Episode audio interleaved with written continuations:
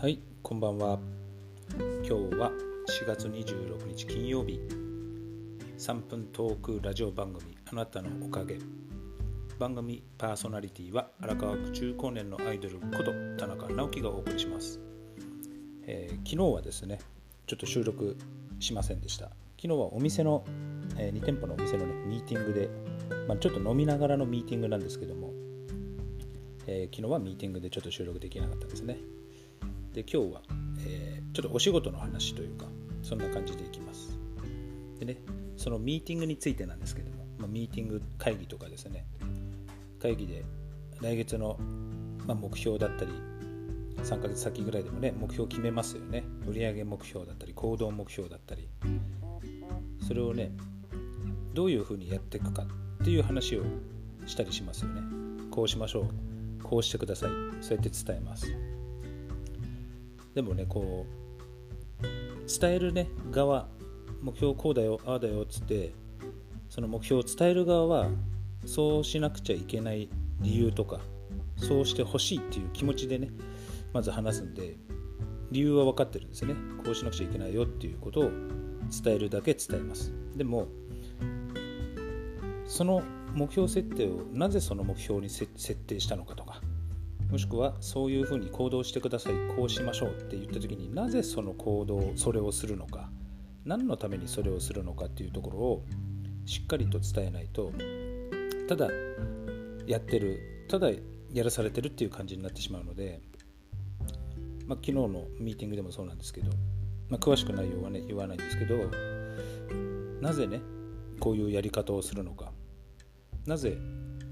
こういうふうにしてほしいのかっていうのを伝えてます。結局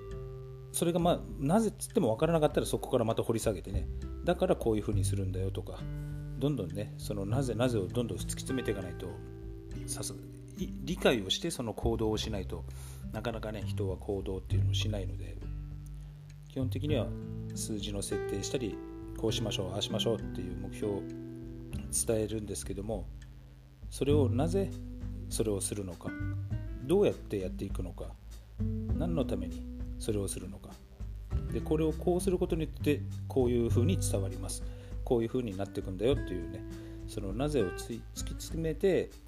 ミーティングでは伝えるようにしています。一つ一つの、ね、行動には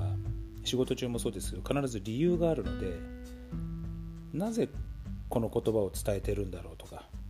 なぜ最後にこれを言うんだろうっていうのを理由をね考えてやることによってその行動にちゃんとした厚みが出てくると思うので、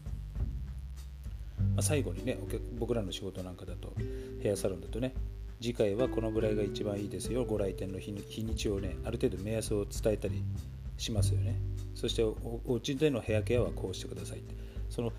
こうしてくださいにもちゃんとこういうふうな理由があってここを内巻きにブローするともっと綺麗にこういうふうにまとまりますよとか、まあ、カット一つもそうですけどこういうふうにカットしてるのはこういう理由があるから今日はこのカットをしていますっていうその必ずそのカットにも理由があるのでそれを伝えることによってその行動に価値が生まれてきたりもするのでとにかくミーティングとかでもそうですねなぜそれをしなくちゃいけないのかそれをいつも伝えるように心がけてます。